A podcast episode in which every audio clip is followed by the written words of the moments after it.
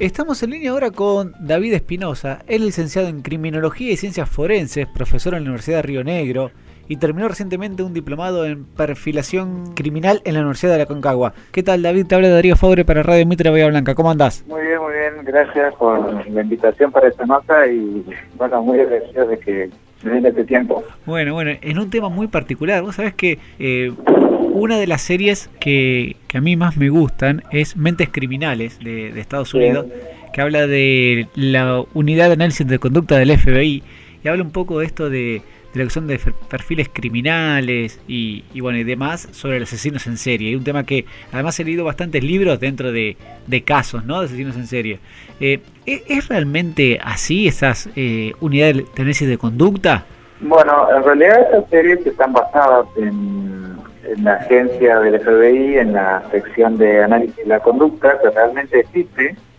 ya, desde hace aproximadamente 30, 40 años. Sin embargo, como toda serie, siempre hay un poco de fantasía. O sea, Obviamente. Lo, los perfiles que se hacen eh, no, no son tan rápidos,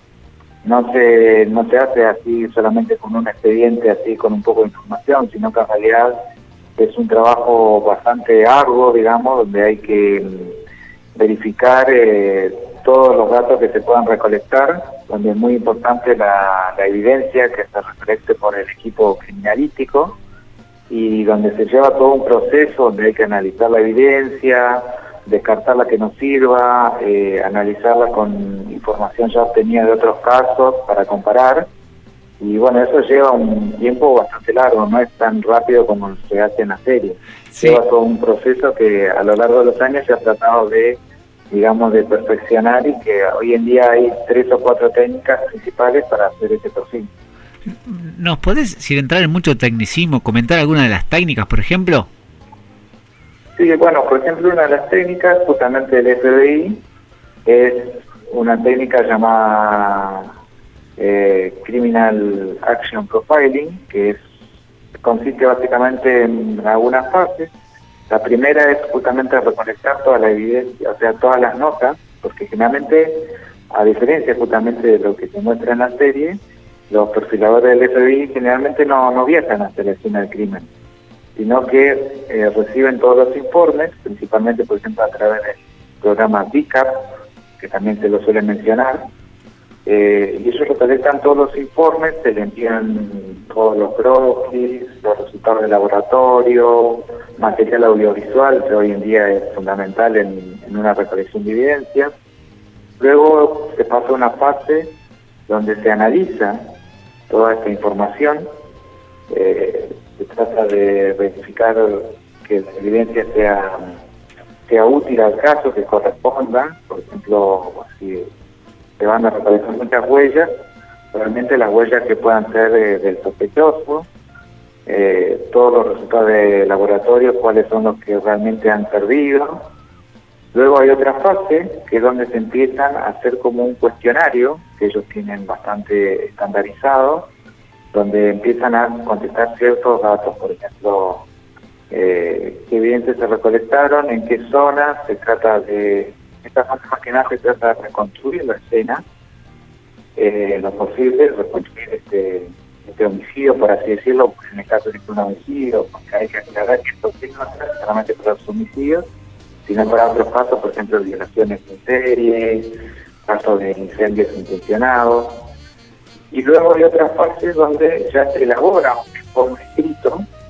donde se pone en evidencia el proceso llevado a cabo, porque el perfil trata de ser lo más técnico posible para evitar este que sea eh, impugnado, por así decirlo. Y luego este informe se le brinda a las autoridades correspondientes, por ejemplo, puede ser la policía de algún estado, eh, otra agencia. Y luego hay otra parte que ellos proponen que es la, cuando se logra detener, en el caso de se logre detener al responsable, entrevistarlo y tratar de contrastar eh, el informe que hizo la unidad de análisis con la eh, con la entrevista y ver a ver en, qué le acertaron, en qué no estuvieron tan precisos, para luego ir refinando, digamos, todo este proceso. Y luego se vuelve a iniciar con otro paso y así consecutivamente.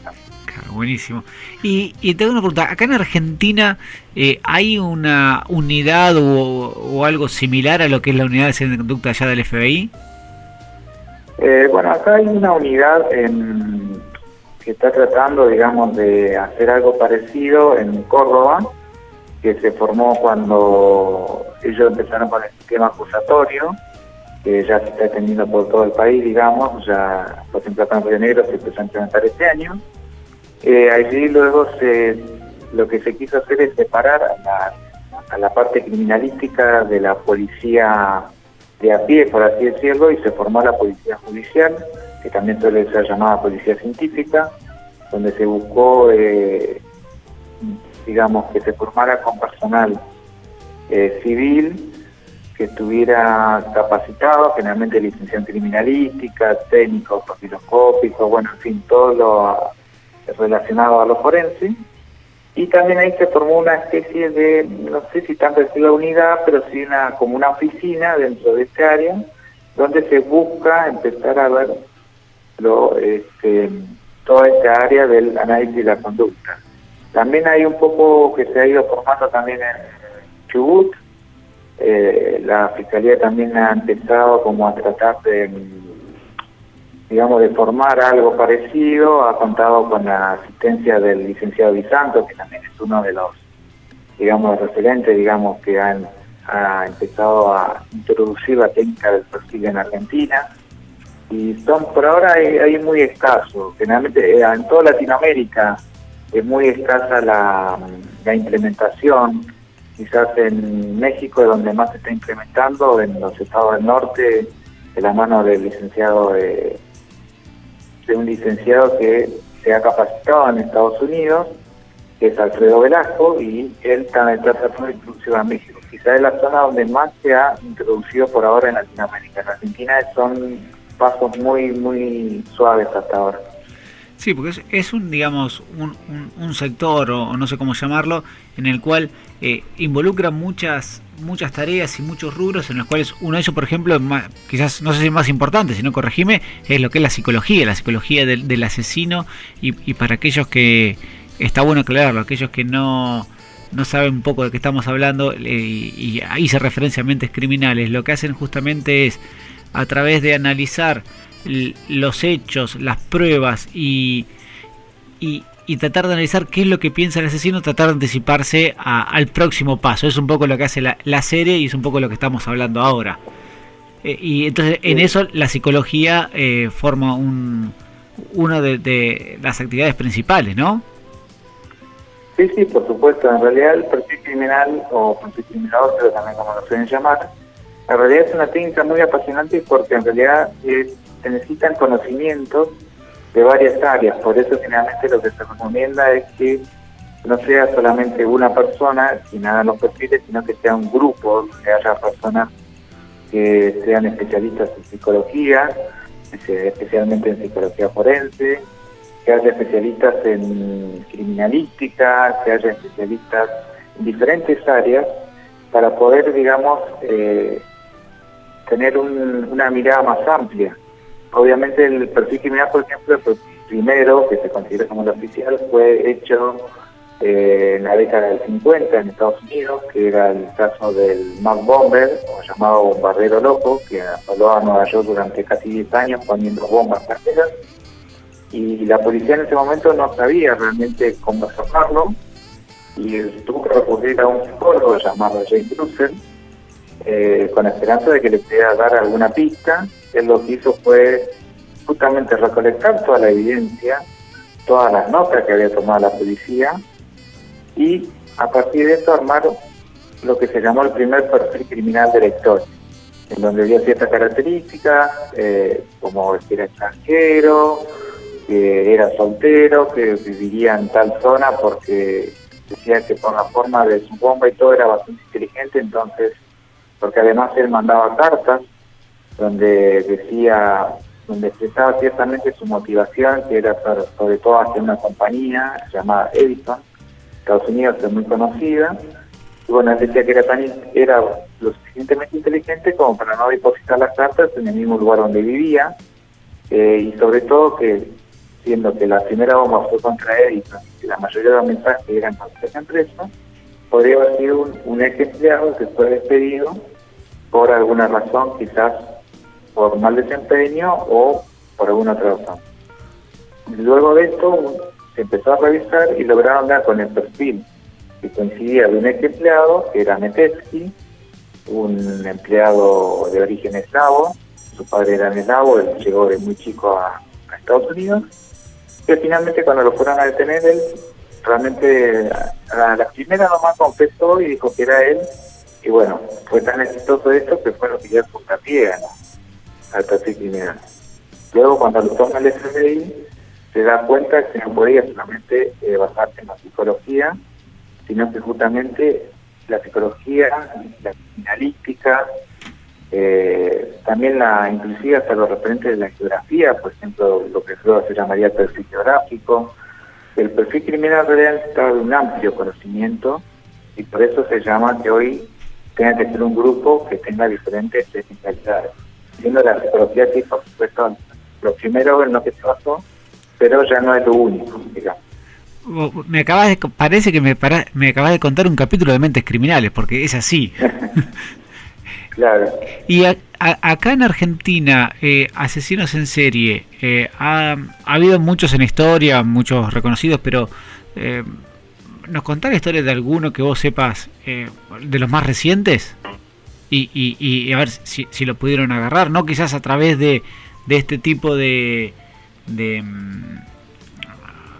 de equipo, porque no, como decís es muy rudimentario todavía, pero bueno, nada, si se pudo agarrar y, cómo fue. Bueno, hasta ahora eh, lamentablemente en Argentina no, por ahí lo que dicen algunos que lamentablemente no hay, y por suerte en realidad no ha habido muchos casos de asesinos seriales. Finalmente los que más han pasado han sido dentro de ya hace algunos años, por ejemplo, eh, no sé, Robert Bush, que ya fue hace 40 años, quizás en los 90 que fue Gilla Murano, pero generalmente hasta ahora en Argentina no, no hay un, un caso donde se haya utilizado lamentablemente el perfil, quizás justamente por eso que te digo de que no está muy implementado y las áreas que lo han querido implementar no han recibido quizás el presupuesto y, y, el, personal requerido pero sí hay varios especialistas que han empezado como a, digamos, a, a tratar de a tomar casos y analizarlos a través del perfil y ver luego cuando han sido detenidos eh, qué tan precisos fueron. Quizás un caso parecido fue que no sé si decirlo como que ayudó, pero que sí fue en Buenos Aires hace unos 5 o 6 años, un violador serial en Capital, que se lo llamaba el, violador de la bombacha, porque le, a las víctimas le hacía colocar una bombacha de cierto color, que era un fetichismo que tenía. Eh, se le pidió a la a una perfiladora criminal de Argentina, que es Jiménez se le pidió un informe, ella lo, lo hizo, eh, luego, en base a lo que ya sabía, más, digamos, un poco de ayuda de este informe, la policía empezó a investigar ciertas áreas, a, efecto de buscar, a ver, de tratar de agarrarlo, hasta que en un momento lo detuvieron cuando escapaba de una escena, eh, lo vieron en actitud sospechosa y lograron detenerlo. Quizás por ahí este es el caso más parecido que haya sido no sé si resuelto, pero sí que donde un perfil criminal pudo ayudar, digamos, a la investigación. ¿Se sabe por qué en Estados Unidos hay mucho más asesinos en serio? Por lo menos se conocen mucho más que, en, como decís, en nuestro país o en otros lugares del mundo, porque generalmente eh, la gran mayoría de los asesinos en serie que uno conoce son de Estados Unidos. Obviamente hay en todo el mundo, pero digo en porcentual. ¿O, no es eh, así? sí, no, en realidad sí justamente por eso este, la mayor literatura, digamos, sobre todas estas técnicas eh, nace en Estados Unidos. Eh, hoy hay varios métodos que son, la mayoría nacieron en Estados Unidos. Hay una discusión bastante grande sobre eso. Hay algunos que dicen que puede ser por, el, por la población, otros dicen que puede ser por la cultura donde hay Estados Unidos, digamos, en la, la cuna, por así decirlo, del capitalismo moderno, eh, pero hay una gran discusión. Generalmente también se dice, por ejemplo, ah, muchos dicen que es por la proliferación de armas, sin embargo, más que nada por la, la facilidad con la que se puede acceder. Sin embargo, por ejemplo, hay documentales, por ejemplo, Bowling for Columbine de Michael Moore, donde analiza la masacre en la universidad de Columbine, eh, que fue donde dos estudiantes asesinaron a varios compañeros y luego terminaron suicidándose, en donde ellos, él hace una investigación y luego viaja a Canadá y, averigua las leyes de allá. Y allá también es, digamos, dentro de todo es fácil conseguir un arma y inclusive averigua que la mayoría de la, de la población tiene un arma a pesar de que los niveles de crímenes son mucho más bajos, inclusive la sensación de seguridad está lo mismo que la inseguridad, la sensación de seguridad que siente la gente también está en un nivel de los más bajos, eh, inclusive en una parte documental entra a una casa y está abierta, sin llave, y le pregunta al, dueño si tenía un arma, y dice que sí, que tenía un arma. Y dice, pero si, si la ciudad está segura, que voy a tener la cosa, ¿para qué tenés arma? Por protección, porque uno nunca sabe lo que puede pasar. Entonces ahí como que también se cae ese argumento. Así que hoy en día la verdad que hay una gran, gran discusión de por qué Estados Unidos es, digamos, la cuna de los asesinos seriales y hay muchas investigaciones y bueno, queremos saber si hay alguna que ve justamente con el clavo de por qué sucede esto. Sí, a ver, y eh, en mi ignorancia también no sé si, eh, a ver, el, tema de, de, a ver, de la televisión, de la pantalla, de no retroalimenta a aquellas personas que tienen cierta propensión, ¿no? O, no, no tiene nada que ver. Mira, justamente también es en este documental este, muestra a los adolescentes, los entrevista y les pregunta qué juegos, qué videojuegos eh, utilizan, qué series ven, qué película, eh, qué cómics, porque recordemos que los cómics fueron acusados en la década del 50, se impuso un código en Estados Unidos porque decía que fomentaban la violencia, la pornografía y demás actitudes llamadas inmorales y Moore les pregunta y ellos les contestan que cuando le contestan, Moore le dice, pero son los mismos que ven la adolescente de Estados Unidos. Y ellos dicen, sí, son los mismos.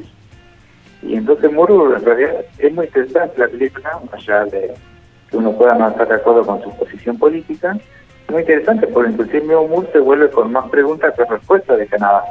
Porque en realidad la sociedad era, consumía básicamente lo mismo que Estados Unidos, pero sus niveles de violencia y de crímenes eran mucho más bajos. Por lo tanto, hoy en día también está en discusión si realmente, más allá de que en, algunas ocasiones pueda argumentar dependiendo del sujeto, si tiene alguna, digamos, inestabilidad mental, por así decirlo, también está en discusión si realmente puede o no influir tanto como para hacer que una sociedad sea más violenta que otra. Es muy interesante lo que dijiste y, y mientras estabas hablando también eh, estaba pensando eh, que puede ser muy importante en lo que es cibercrimen, ¿no? Que a veces, eh, por lo menos, eh, salvo mm, tecnológicamente, no deja muchas huellas.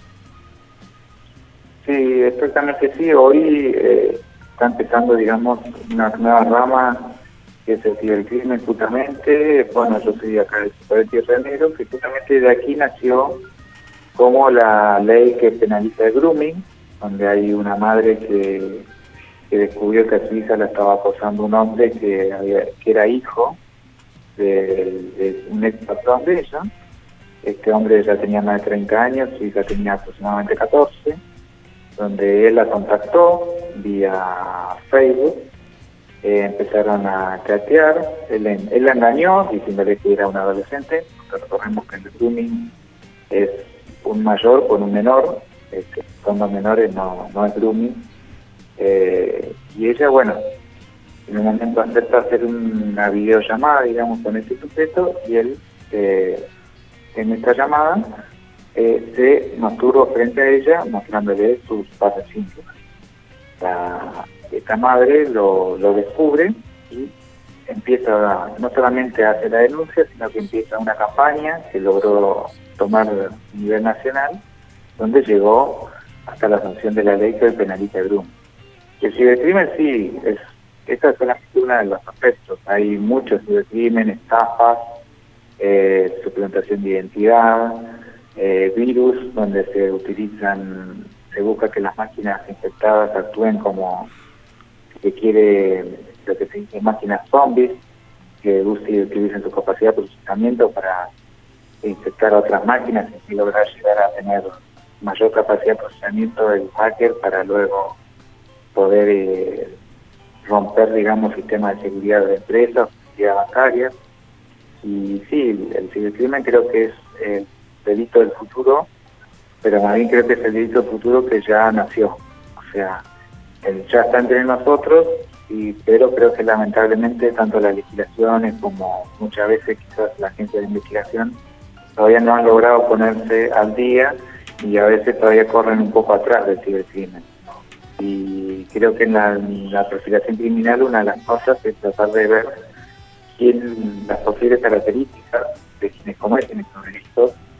porque generalmente ya no son estos delitos que son cara a cara, de donde se expresa la violencia material. Entonces creo que también en la perfilación criminal está faltando un poco de investigación para tratar de ver cómo ayudar a no solamente a detener a los que lo cometen, sino quizá también a prevenir eh, estos delitos. Acá hace un par de meses tuvimos en Bahía un, caso aberrante de, de, grooming y que terminó en asesinato. Eh, gracias a Dios se encontraron al culpable y está preso, pero bueno, la nena pobre lamentablemente falleció, la mataron. Sí, sí, está el caso de Jonathan Luna, me decís. ¿Cómo? Perdón. Sí, se Jonathan Luna, correcto, sí. Sí, exactamente. Sí, yo justamente estuve aquí en una jornada donde vino la mamá de, esta niña, eh, donde dio su, su relato muy conmovedor y donde se dio se veía, digamos, su relato, ella misma admitía que uno de los principales problemas hoy en día de los delitos informáticos contra menores es que los mismos mayores, sus padres no están, eh, no son conscientes de, la peligrosidad del, de Internet, sobre todo porque son muchas veces se han criado en nuestra época donde Internet no, no estaba en forma masiva y no, no están al día con la tecnología y en muchos casos a veces eh, quieren limitar y controlar a sus hijos, pero lamentablemente sus hijos conocen más que ellos y, quedan fuera de su control. Por ejemplo, en este caso, esta mamá decía que ella, la condición para que tuviera Facebook era que la aceptara como amiga para poder eh, verificar lo que ella hacía. Pero bueno, esta niña, eh, como hace muchos adolescentes, abrió otro Facebook con otro nombre eh, del que su mamá no sabía nada y bueno, fue a través de Facebook donde lo contactó este, este delincuente y bueno, pasó lo que pasó, pero bueno, una de las principales características creo que lo que tendría que, una política que quiere, tendría que ser tratar de llegar a los padres, inclusive a quienes hoy son adolescentes, que son los padres del futuro, que muchas veces tampoco, a pesar de haberse criado con computadoras, con internet, no son conscientes del riesgo que, implica y saber, entonces, digamos, ayudarlos a que no sean víctimas hoy y también ayudarlos a que eviten o traten de evitar en lo posible que sus hijos el día de mañana sean víctimas de esta nueva modalidad que es el cibercrimen. Así es, así es, y, que realmente eh, a los padres de ahora nos preocupa en sobremanera. David, te queremos agradecer muchísimo, interesantísimo hablar con vos. Seguramente en algún otro momento vamos, vamos a seguir hablando sobre, sobre estos temas que, que realmente me interesan mucho. Así que te agradezco mucho, ¿eh? Bueno, muchas gracias a ustedes por el tiempo y estoy a su disposición para estos temas que creo que es importante hablarlos porque implican a toda la sociedad y es importante que, se abre y se discuta seriamente y que ahí quizás tratar de de que se implementen políticas para prevenir los delitos, ya no tanto correrlos de atrás para castigarlos, sino ya también tratar de prevenirlos para evitar el dolor y el sufrimiento de, las víctimas. Sí, sin la menor duda. Te mandamos un abrazo grande. Gracias, chao. Chao,